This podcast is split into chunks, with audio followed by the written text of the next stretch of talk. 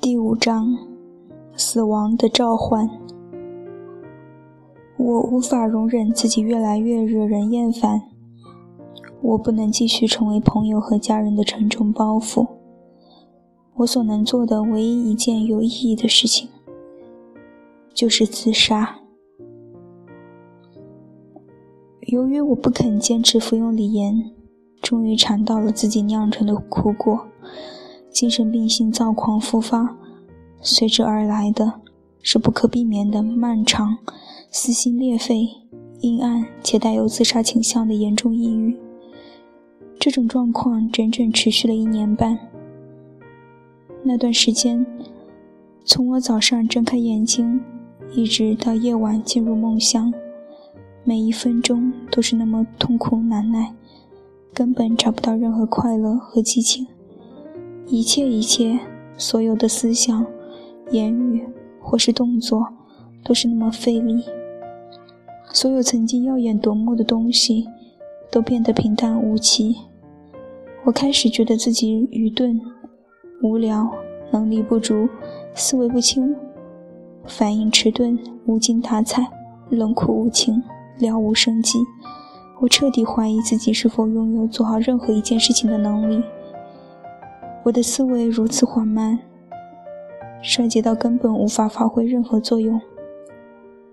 这团不幸、错综复杂而又混乱的灰色情绪，唯一的作用就是不断提醒我自己的性格有多少缺陷和不足，并让我绝望无助的在痛苦中承受这一切。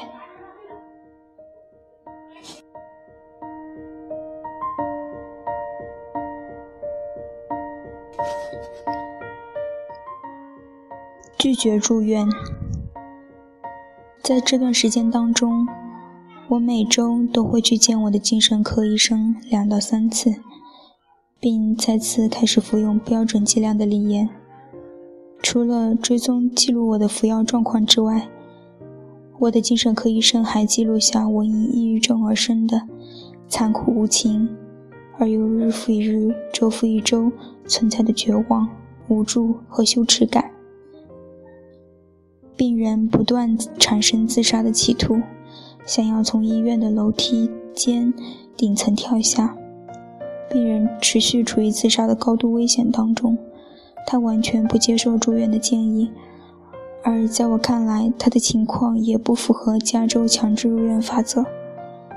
对未来充满绝望，担心复发，也害怕处理自己的感受。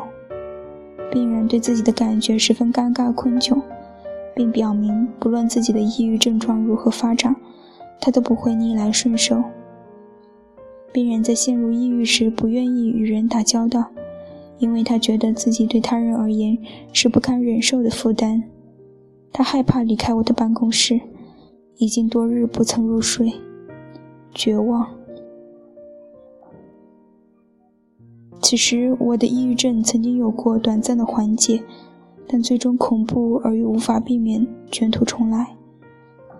病人感到自己似乎已经支离破碎，无助地发现自己的抑郁感再次降临。我的精神科医生不断尝试劝说我住进精神病院，但被我断然拒绝了。一想到自己要被锁起来，要远离自己熟悉的生活环境，要参加治疗性的小组活动。并且在精神病病房中不得不忍受屈辱和隐私权受到侵犯，我就不寒而栗。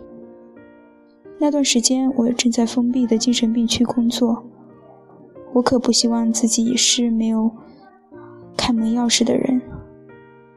但是最令我担心的是，如果公众知道我曾经住院，那么即便在最乐观的情况下，我的临床工作和行医资格也将被暂时终止。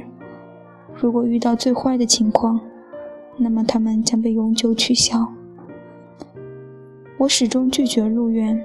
加州关于强制入院的法则更多的考虑律师而非病人的权益。即便我真的被强制送入医院，也可以不费吹灰之力的离开，而且就算我真的住进了医院，也不能保证我不在病房内自杀。要知道，病房内的自杀案例并不罕见。